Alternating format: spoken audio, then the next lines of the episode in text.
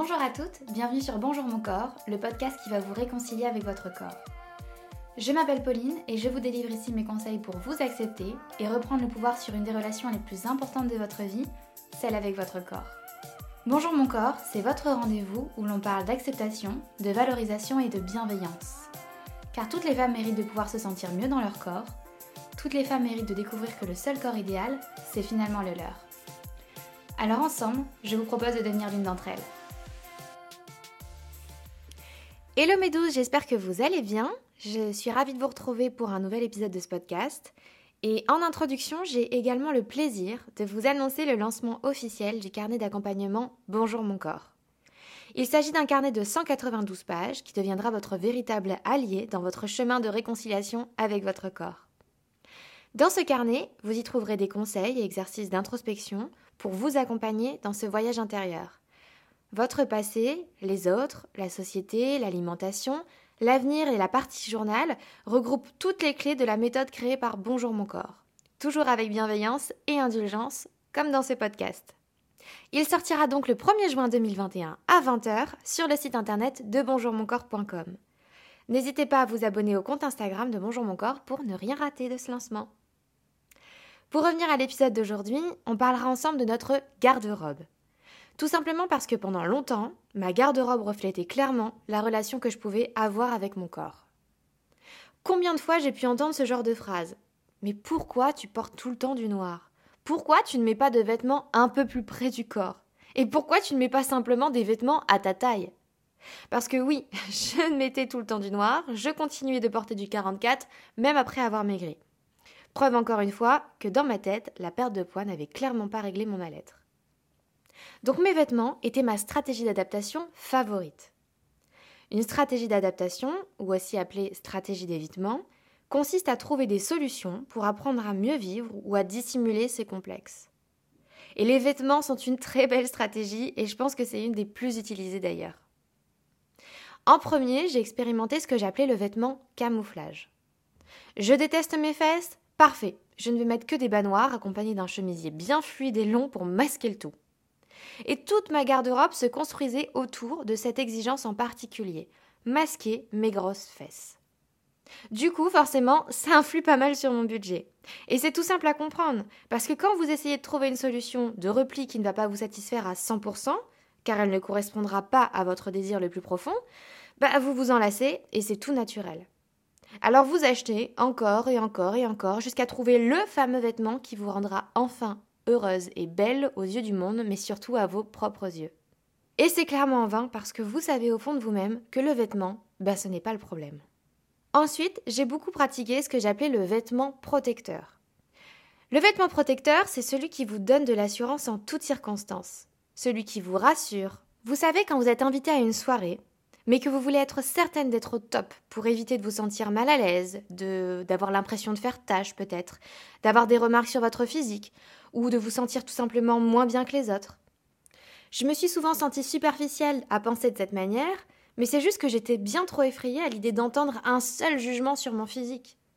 Ce que je me répétais à longueur de temps était déjà bien suffisant à mon goût, donc quand j'arrivais en soirée, j'avais juste envie d'un peu de répit pour ce genre d'événement. Donc évidemment, moi, quand j'allais à une soirée, si je me sentais pas à la hauteur, si je me sentais pas habillée, si je me sentais pas assez protégée et assez en confiance dans mes vêtements, je pouvais clairement annuler une soirée et ne pas y aller. Et donc je pouvais planifier une tenue des mois à l'avance pour me sentir sécurisée vis-à-vis de mes complexes. Et pour finir, il y a le vêtement oublié. Celui qu'on a acheté il y a bien longtemps, sans pouvoir aujourd'hui rentrer ne serait-ce qu'une seule cuisse.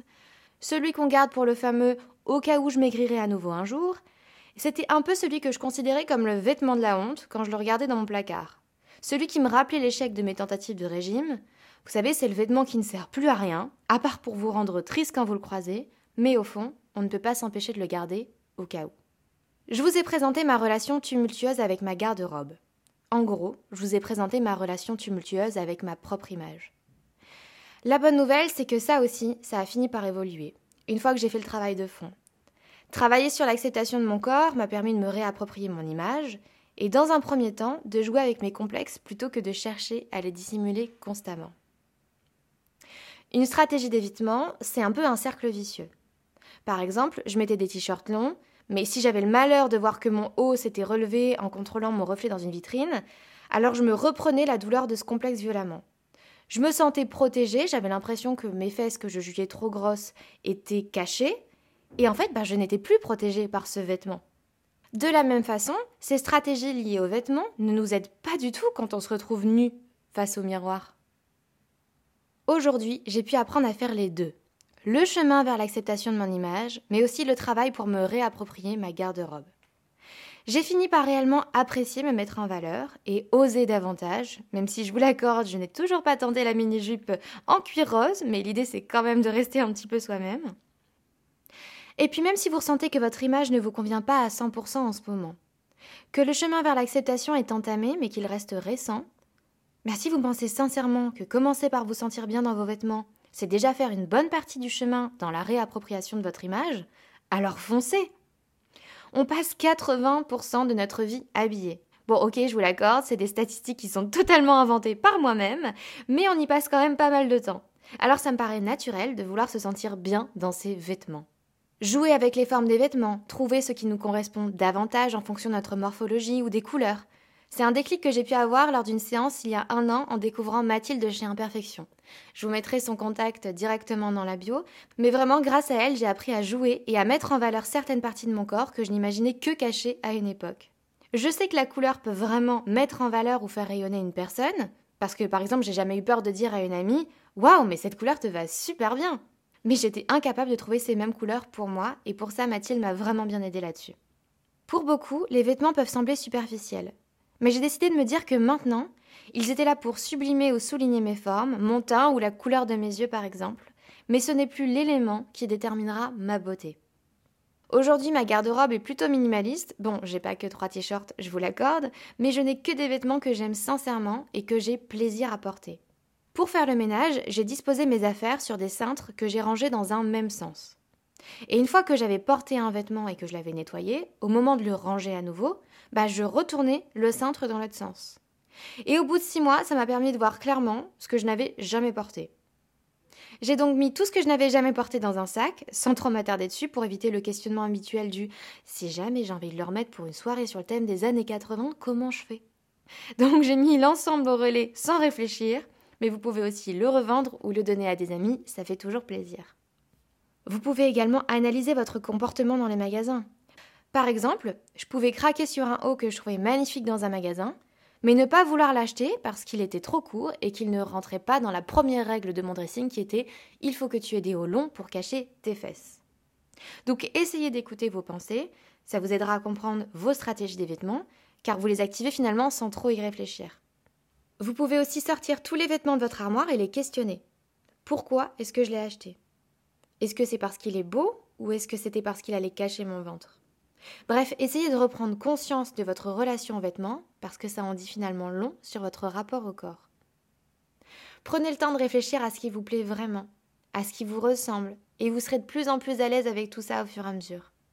Vous avez complètement le droit d'en avoir rien à faire de vos vêtements, ou alors totalement le contraire, peu importe. C'est vous qui décidez de votre relation. Mais analyser votre rapport aux vêtements ou à votre garde-robe, même si vous n'êtes pas fan de mode, ça peut réellement vous éclairer.